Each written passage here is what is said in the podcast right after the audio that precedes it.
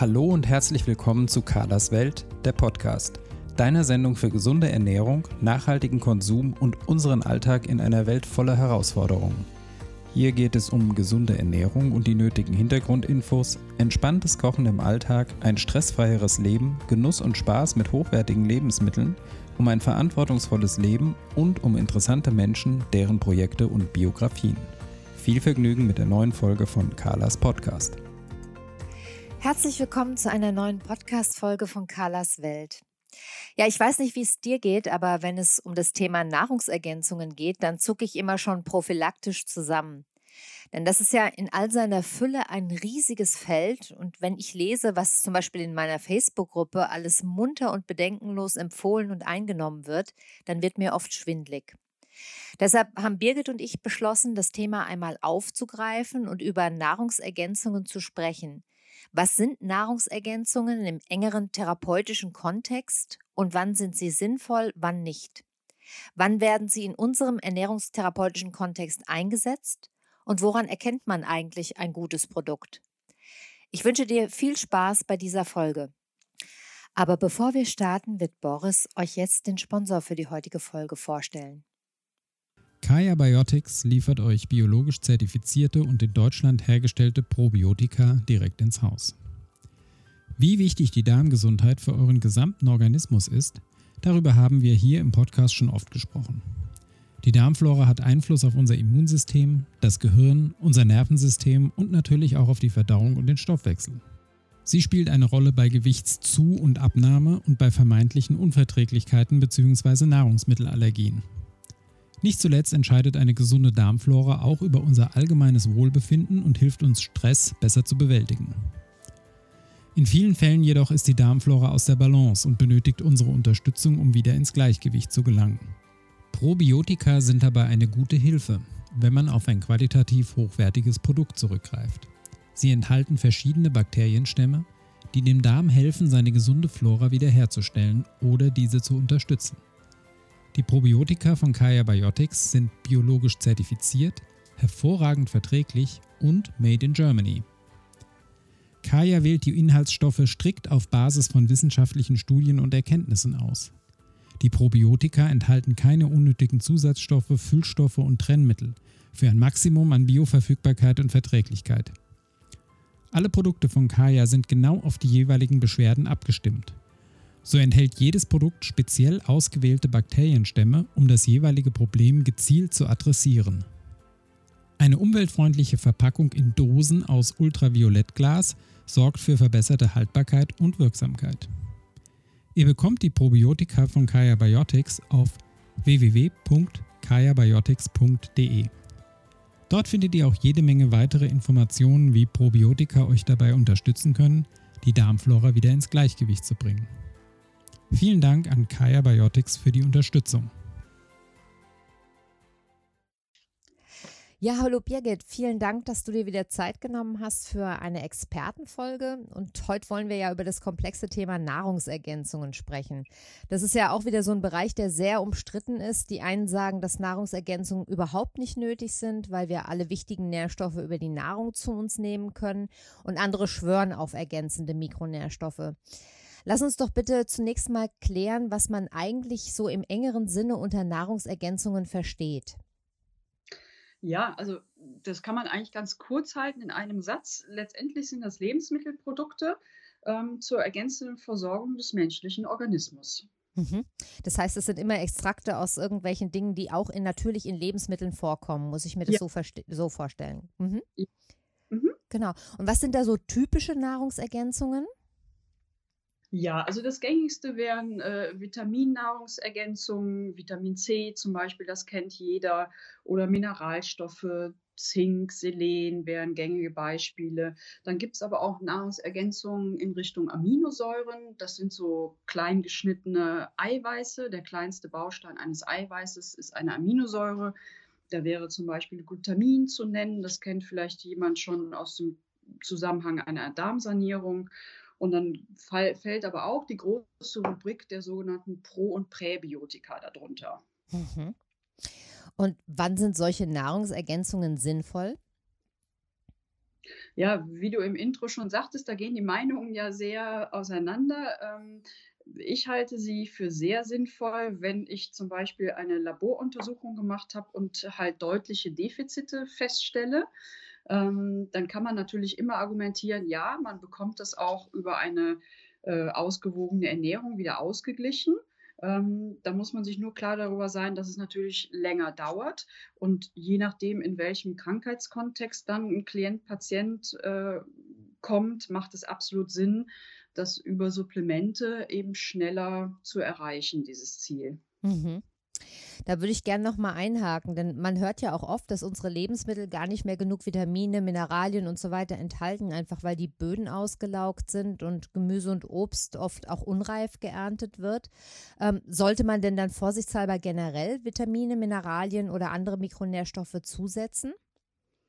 Also es gibt Kollegen, die absolut diese Meinung vertreten und zum Beispiel dafür plädieren, äh, eigentlich sehr regelmäßig äh, sogenannte Multivitaminpräparate zu nehmen. Ähm, ich bin da nicht so sehr der Überzeugung, ähm, dass das ein richtiger Weg ist, weil ich finde, dass man ähm, nichtsdestotrotz versuchen sollte, durch eine sehr ausgeglichene Ernährung, durch die Auswahl von Bioprodukten zu schauen, dass man den Nährstoffgehalt eben doch so gut es geht hochhält. Ähm, und natürlich äh, hat der Körper auch eine gewisse Anpassung. Ja? Mhm. Also klar ist es nicht mehr so optimal, die Böden, wie das mal war, ähm, aber wir können uns natürlich schon anpassen und wir können schon auch durch eine sehr ausgewogene Ernährung ähm, auf eine gute Bilanzierung kommen, was Vitamine und Mineralstoffe betrifft. Also würdest du sagen, dass eine generelle Versorgung nicht unbedingt erforderlich ist, aber sie ist auch nicht unbedingt schädlich, ne? Wenn jetzt jemand sagt, irgendwie, ich fühle mich wohler, wenn ich äh, mein Vitaminpräparat oder was auch immer zu mir nehme, dann äh, kann er nicht unbedingt Schaden nehmen, oder doch? Nee, er kann nicht unbedingt Schaden nehmen, wobei man immer schauen müsste, welche Vitamine sind es denn, äh, die man dann zusätzlich einnimmt. Äh, bei einem Multivitaminpräparat ist es in der Regel so, dass die äh, so ausgeglichen bilanziert sind, dass man eben in keine Überdosierung kommen kann.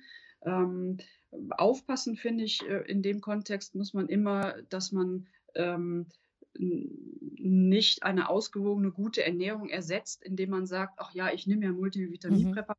Mhm muss ich auf die Ernährung nicht so achten. Ja. Ähm, das wäre für mich überhaupt kein Ansatz. Das war auch eben mein Gedanke, ne? dass natürlich immer ganz schnell so der Eindruck entsteht, auch prima, ich bin ja bestens versorgt, weil ich meine Präparate nehme und jetzt muss ich bei der Ernährung gar nicht mehr so sehr darauf achten, dass ich mich gesund ernähre. Ich habe ja alles, was ich brauche. Das, äh, glaube ich, ist ein, oft ein Trugschluss. Und ähm, das heißt, also generell kann man sagen, dass es äh, auch da wieder sinnvoll ist, erstmal auch zu gucken, was dem Körper fehlt ähm, und dann zuzusetzen. Denn vielleicht sollten wir das auch nochmal deutlich sagen, dass natürlich die, die, im therapeutischen Kontext ähm, auch oft andere Dosierungen eingesetzt werden als jetzt so im, ähm, für den Hausgebrauch und dass das, was man als Multivitaminpräparat kauft, ähm, nicht unbedingt das ist, was in der Ernährungsberatung eingesetzt wird, wenn wirklich gezielt therapiert wird, oder? Ja, das wäre nämlich der entscheidende Unterschied. Ne? Also wenn ich eine Laboruntersuchung mache, dann kann ich natürlich aufgrund des Ergebnisses auch sehen, äh, wie viel Zufuhr denn jetzt de facto Sinn machen würde. Und da sind die Dosierungen letztendlich deutlich höher, als wenn ich jetzt äh, mir einfach nur was Gutes tun will über ein gängiges Multivitaminpräparat. Mhm. Und ähm, das beste Beispiel ist wahrscheinlich wirklich äh, weil es ja auch in aller Munde ist, äh, zum Beispiel der Vitamin D-Spiegel. Da kann ich natürlich sagen, ich nehme jetzt eine geringe Dosierung, äh, mache damit nichts verkehrt. Ähm, mit so einer geringen Dosierung kriege ich aber einen deutlich erniedrigten Vitaminspiegel, D-Spiegel auch nicht erhöht. Mhm. Ne? Also brauchst dann wirklich den konkreten Wert, damit ich errechnen kann, mit welcher Dosis kriege ich denn relativ schnell einen Normwert erreicht. Mhm. Wenn jetzt aber doch jemand selber äh, Nahrungsergänzungen ähm, irgendwie kaufen möchte, worauf sollte man denn da achten? Was macht denn eine gute Nahrungsergänzung aus?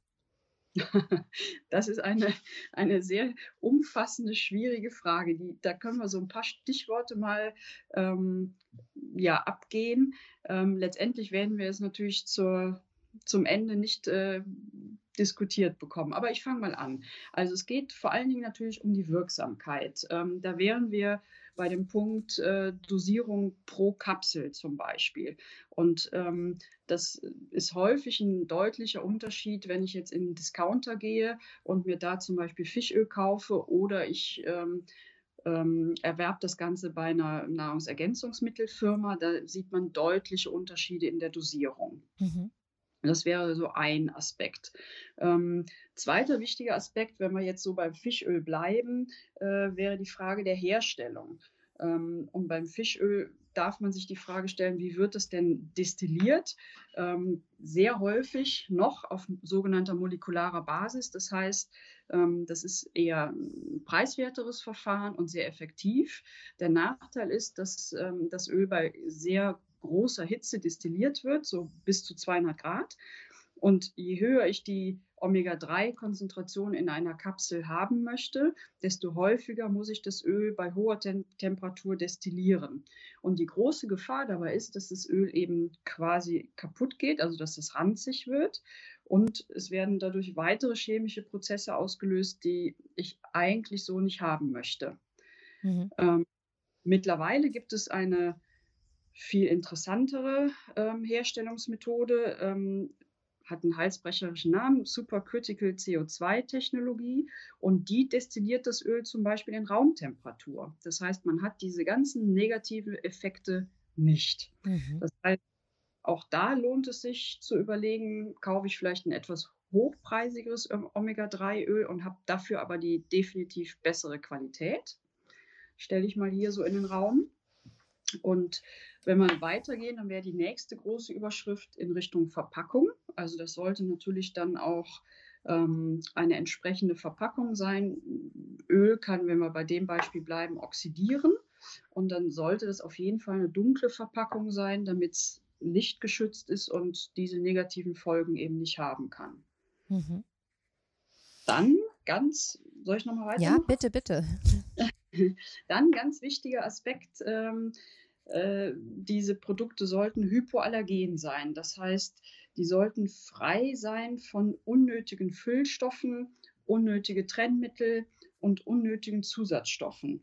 Ähm, das heißt, frei, wenn wir es übersetzen, frei von Konservierungsstoffen, da sollten keine synthetischen Duftstoffe drin sein, keine synthetischen Farbstoffe, keine Geschmacksstoffe.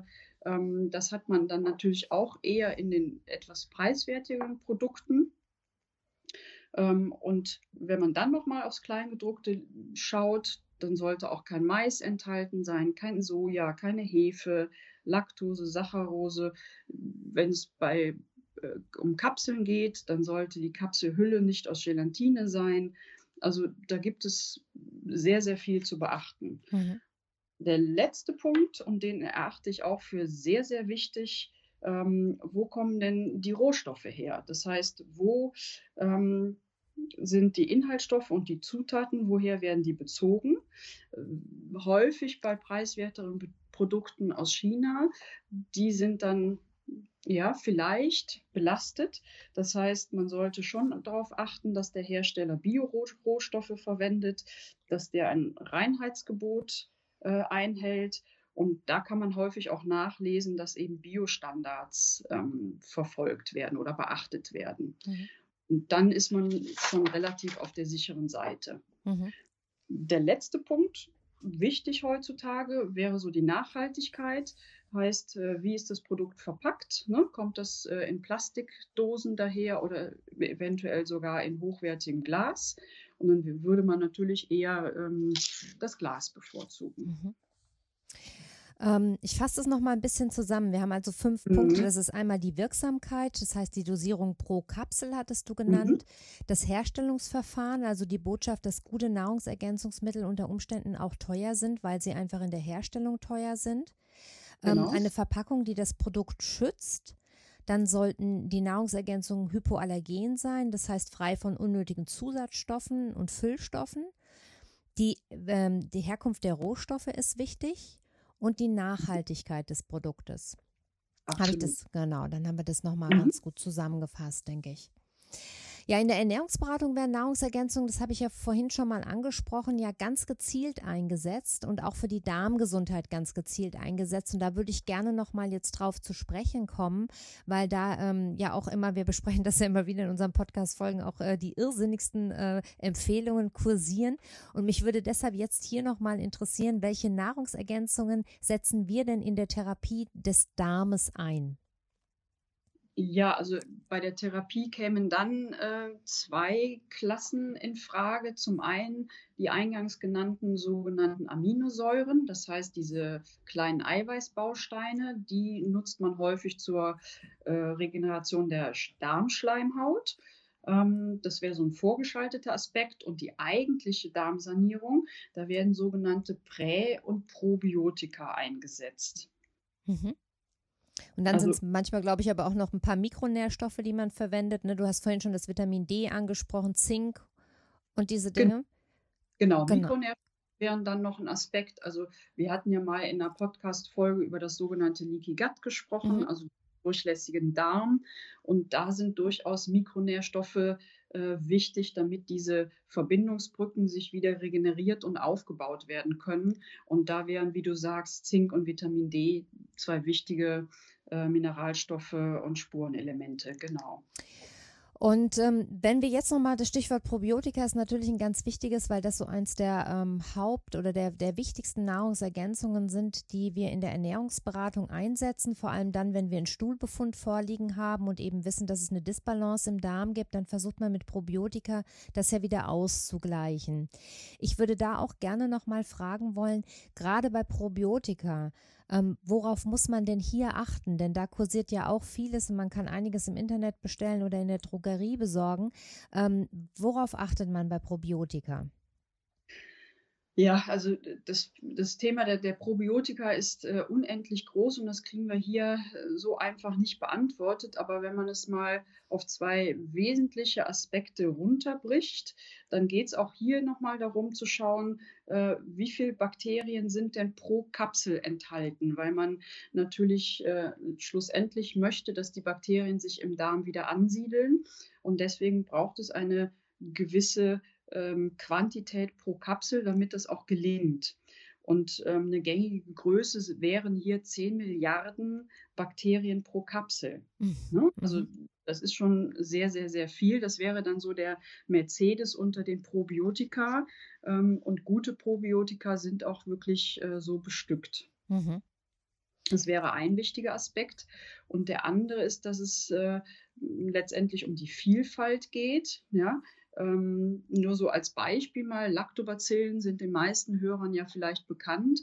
Und unter den Lactobacillen gibt es aber dann nochmal verschiedene Unterfamilien, zum Beispiel Lactobacillus acidophilus oder Lactobacillus rhamnosus, Lactobacillus brevis. Das heißt, man muss dann schon schauen, dass man einzelne Familien auch wieder angesiedelt bekommt. Deswegen sollte ein gutes Probiotika auch eher breiter aufgestellt sein. Mhm. Verstehe. Ähm, und dann eben nochmal, wir haben das vorhin schon mal angerissen, ähm, wir, mir wäre es nur noch mal wichtig zu sagen, wie sinnvoll ist es, selbst mit Nahrungsergänzungen zu experimentieren. Kann man bedenkenlos alles nehmen, was frei verkäuflich ist, weil im Internet sind ja auch, ähm, wenn wir jetzt mal wieder weg von den Probiotika gehen, sondern zu den reinen Nahrungsergänzungen, da sind ja auch oft Nahrungsergänzungen mit relativ hohen Dosierungen ähm, zu bekommen.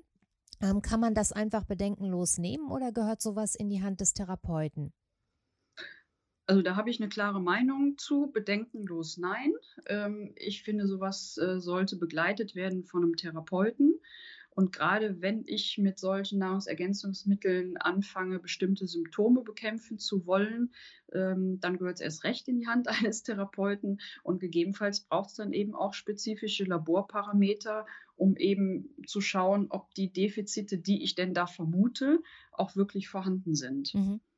Und glaub, ja, Entschuldigung. Ja, besteht natürlich auch immer die Gefahr von möglichen Überdosierungen. Und ähm, insofern äh, einfach so mal nehmen, äh, bin ich eigentlich nicht ja, halte ich eigentlich nichts von. Genau, denn selbst im therapeutischen Kontext bewegt man sich ja oft an Obergrenzen und da ist es eben sehr wichtig, dass man das sehr sensibel ähm, beachtet und ähm, das ist eben meine Erfahrung, dass viele Menschen glauben, wenn sie Vitamine nehmen, können sie nichts falsch machen und äh, da kann man eben sehr wohl auch mit Überdosierungen wirklich für ernsthafte Probleme sorgen, die man vielleicht im Körper so gar nicht merkt, wo aber bestimmte Stoffwechselvorgänge ähm, so negativ beeinflusst werden, dass es gravierende Auswirkungen hat. Ne? Gerade wenn man mit einzelnen Vitaminen wie jetzt zum Beispiel B12 in sehr hohen Dosierungen arbeitet, ähm, kannst du das so bestätigen?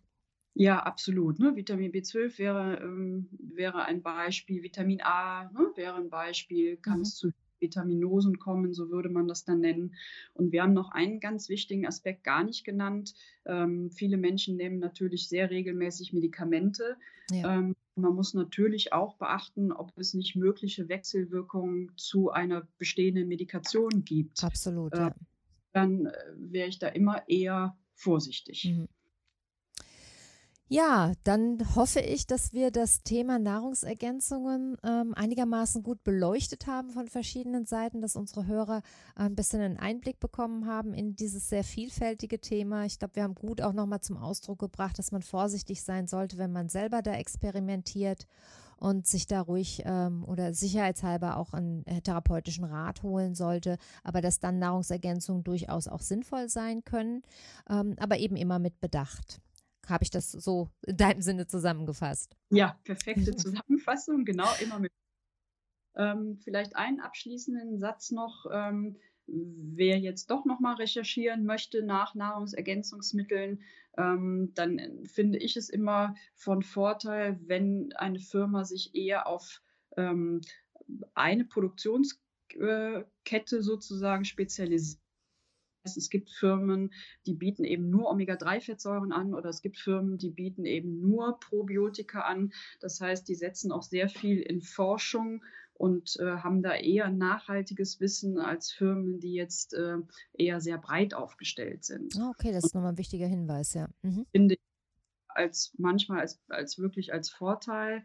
Ähm, das ja, ist vielleicht nochmal ein Aspekt. Einfach weil sie dann sehr stark spezialisiert sind ne, und ähm, sehr starkes Interesse daran haben, eben auf diesem Spezialgebiet da das beste Produkt sozusagen zu liefern. Ja, ja genau. Ja, genau. Ja, das ist ein sehr genau. guter Hinweis nochmal.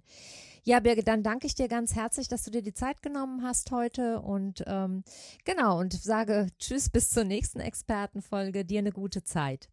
Ich danke dir. Tschüss. Ja, ich hoffe, dass du auch aus dieser Expertenfolge einige nützliche Informationen für dich herausziehen könntest.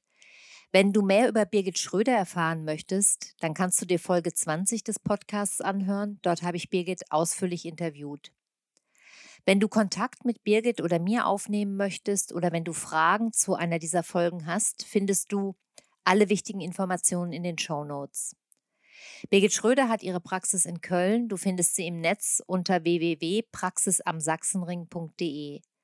Meine Website findest du unter www.dein-food-coach.de. Wir beide stehen dir gerne bei allen Fragen rund um deine Ernährung zur Verfügung. Solltest du Themenvorschläge für unsere Interviewserie oder Fragen zu einer bestimmten Folge haben, dann mail mir gerne an info at dein-food-coach.de oder nimm Kontakt über Facebook oder Instagram zu mir auf. Ich freue mich sehr, wenn du wieder einschaltest und noch mehr freue ich mich, wenn du zusätzlich eine positive Bewertung bei Apple Podcasts hinterlässt, damit dieser Podcast noch mehr interessierte Hörer erreicht. Auf meiner Steady-Plattform und über PayPal hast du die Möglichkeit, uns und diesen Podcast finanziell zu unterstützen. Die Informationen dazu findest du in den Show Notes. Bis zum nächsten Mal, pass auf dich auf, alles Liebe, deine Carla.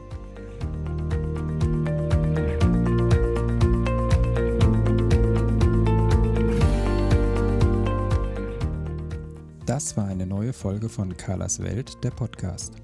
Die Links zu den Themen der Sendung findet ihr in den Shownotes und auf www.kala-kocht.de slash podcasts. Wenn euch dieser Podcast gefallen hat, freuen wir uns über eure persönliche Weiterempfehlung und über eine positive Bewertung bei Apple Podcasts. Weitere Folgen findet ihr auf Spotify, Apple Podcasts und in eurer Podcast-App. Carla findet ihr unter Carlas Welt und Carla kocht auf Instagram, Facebook und Twitter. Vielen Dank fürs Zuhören und bis bald.